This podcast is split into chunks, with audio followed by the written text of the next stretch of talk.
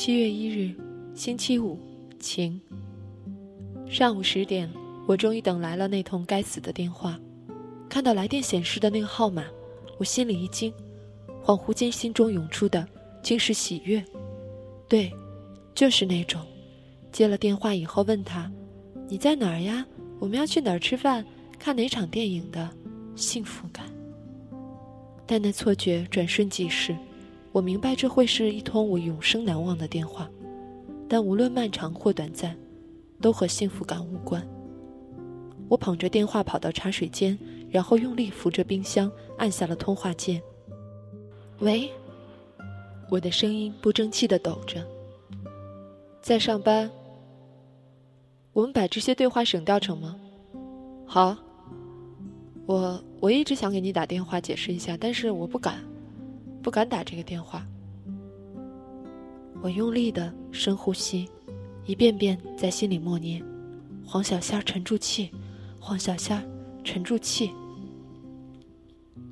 我知道我对不起你，给你打这种电话实在太难了，我想不出要跟你说什么。但我还是没沉住气。别来这套行吗？当初你追我的时候给我打电话表白，开场白和你现在说的一模一样。好，既然这么难，我又让你这么害怕。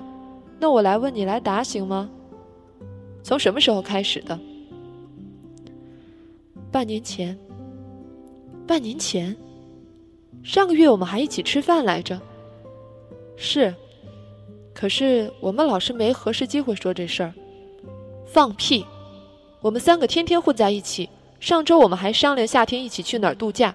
你们当我是什么？你们火热恋情的忠实观众？还是一直琢磨着先别拆穿这档恶心事儿，因为没准哪天我还会想和你们一起三 P。就是这样，小仙儿，我就怕你这样。你能不能不要这么刻薄，不要这么咄咄逼人？那可真好笑。当初是谁跟我说：“姑娘，我真喜欢你的刻薄。”小仙儿，我累了。你气场太强，我告诉你，一个巴掌拍不响。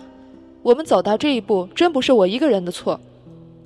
嘿，让我告诉你，我这么刻薄是因为你太值得我刻薄了，小仙儿。你想要我哭给你看，想要我上气不接下气的哭着说：“求你别离开我，求你回来。”那你真是一开始就找错人了。我从小到大，浑身上下唯独缺了这么一个基因，就是哭着求你回头。小仙儿，我不是为了求你原谅才打这个电话的。血管里的血。像出了交通事故一样，一瞬间全堵在了心口。我突然什么话都说不出来了。我们两个可能真的不适合在一起。你骂我吧，这一次我愿意把你最恶毒的诅咒和刻薄从头到尾听完。我一句话都说不出来了。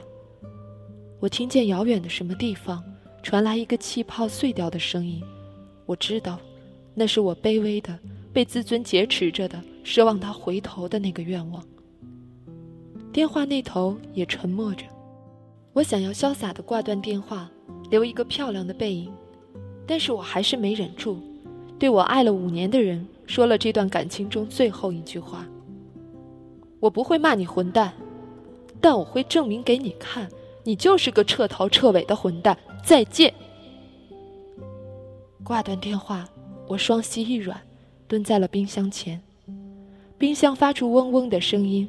我幼稚的想，不知道这声音能不能盖住我嚎啕大哭的声音。想来想去，我做了个折中的决定。我竭尽全力哭出来，表情要多扭曲有多扭曲。但厉害的是，我没发出一点声音。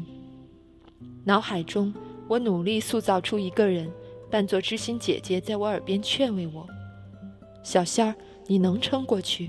你早就知道，你情我愿的事儿，结局不是 A 就是 B。就算是背叛你，又有什么可痛哭的？